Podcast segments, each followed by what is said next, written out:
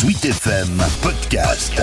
Cette semaine en Sarthe. Cette semaine en Sarthe, les conditions de travail, la rémunération, le manque de moyens humains au cœur d'un appel au rassemblement lancé auprès des personnels de l'éducation nationale.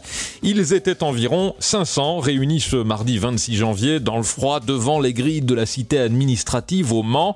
Parmi les relais locaux du mouvement, Julien Christofoli, co-secrétaire départemental du SNU-IPP-FSU en Sarthe.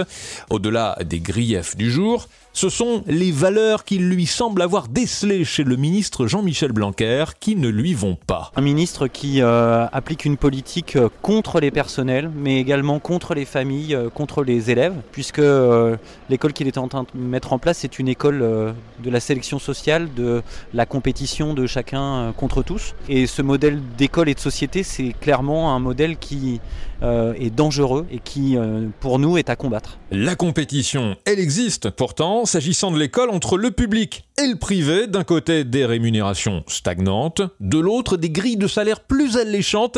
Il est temps de se mettre au diapason si l'on veut garder les bons professionnels, selon Julien Christofoli. Quand 69% des personnels sont exclus d'une revalorisation qui, euh, au mieux, euh, va permettre euh, un peu plus d'une centaine d'euros pour des débuts de carrière qui clairement touchent beaucoup moins que dans le privé à un niveau de diplôme équivalent, c'est-à-dire bac plus 5, hein. il y a un problème d'attractivité en fait. Alors je suis bien conscient que c'est déjà non négligeable d'avoir 1000 1500, à peu près 1600 euros pour commencer, mais la réalité c'est qu'on a une crise des vocations aussi qui est liée à cette moindre attractivité. Quand dans le privé vous pouvez avoir pour euh, le même niveau de diplôme bah, des salaires bien supérieurs, faut pas euh, chercher à deux fois, hein. les gens se détournent de ce métier-là. Et quand dans le même temps les conditions de travail se dégradent grandement, ça commence à faire un, un mixte assez euh, détestable. De l'argent pour mieux payer les profs du public, pourtant, on en promet au ministère 400 millions d'euros. On est loin du compte pour Éric Demougin, secrétaire général de la FSU sartoise. C'est ridicule, 400 millions d'euros concrètement en termes de, de revalorisation. Si on se rappelle, euh,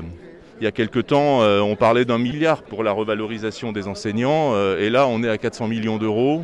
Ça ne correspond pas du tout euh, à la hauteur de ce que supposerait la le rattrapage de, de ces années de, de- de gel de points d'indice et de, salaires qui stagnent et qui ne bougent pas. On ne revalorise pas sérieusement. Pire, selon Éric Demougin, on instaure une précarisation chez les personnels. Il y a dans l'éducation nationale des gens qui sont pas payés pendant les vacances scolaires, qui quand il y a un confinement sont pas payés, qui quand il n'y a pas de remplacement ne sont pas payés. Euh, ça s'appelle des vacataires. Il y a des contractuels qui sont aussi dans des conditions d'emploi euh, extrêmement basses. Ça nous paraît des conditions non seulement de décence, euh, je dirais, humaine, enfin, mais y compris d'efficacité du système. J'entends quelquefois les parents accuser, vous savez, un prof qui vient pas. on peut être sûr d'une chose, c'est qu'un prof qui ne vient pas sur un poste, c'est un contractuel, et on peut le comprendre. S'il est nommé à très loin de chez lui et qui, c'est un contrat, il n'est pas tenu. Alors que quand on a un statut de fonction publique, on est tenu par le fait d'y aller. Et derrière la question du statut sous lequel on fait travailler les gens, il y a cet autre soupçon syndical. Est-ce qu'on n'essaierait pas d'économiser de la main-d'œuvre aux dépens finalement de l'attention due aux élèves?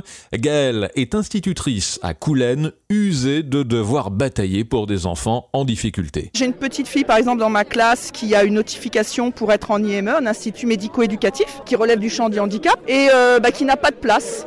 Donc euh, elle a été maintenue encore dans ma classe cette année et on ne sait pas non plus pour la rentrée prochaine elle aura une place en IME. Donc c'est une petite fille qui est un peu en souffrance parce que l'année dernière je n'avais pas d'AESH d'aide pour euh, avec elle en classe. Cette année j'ai pu en avoir une. C'est seulement à mi-temps, hein, c'est pas sur euh, tout le temps scolaire. Et euh, bah voilà l'année prochaine s'il a toujours pas de place en IME, c'est une petite fille qui continuera à être là mis dans le cursus ordinaire alors qu'il n'est pas adapté pour elle. Faut tout le temps se battre. Il y a de plus en plus d'enfants en difficulté dans nos classes et le- les moyens ne suivent pas.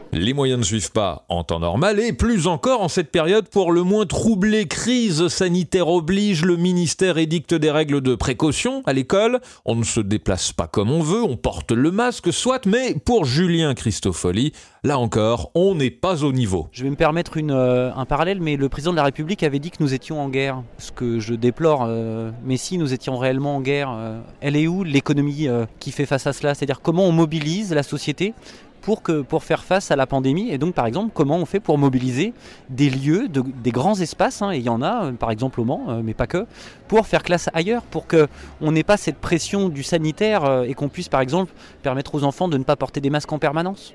Moi, je vois pas ça. Je vois du discours, mais je vois pas d'acte.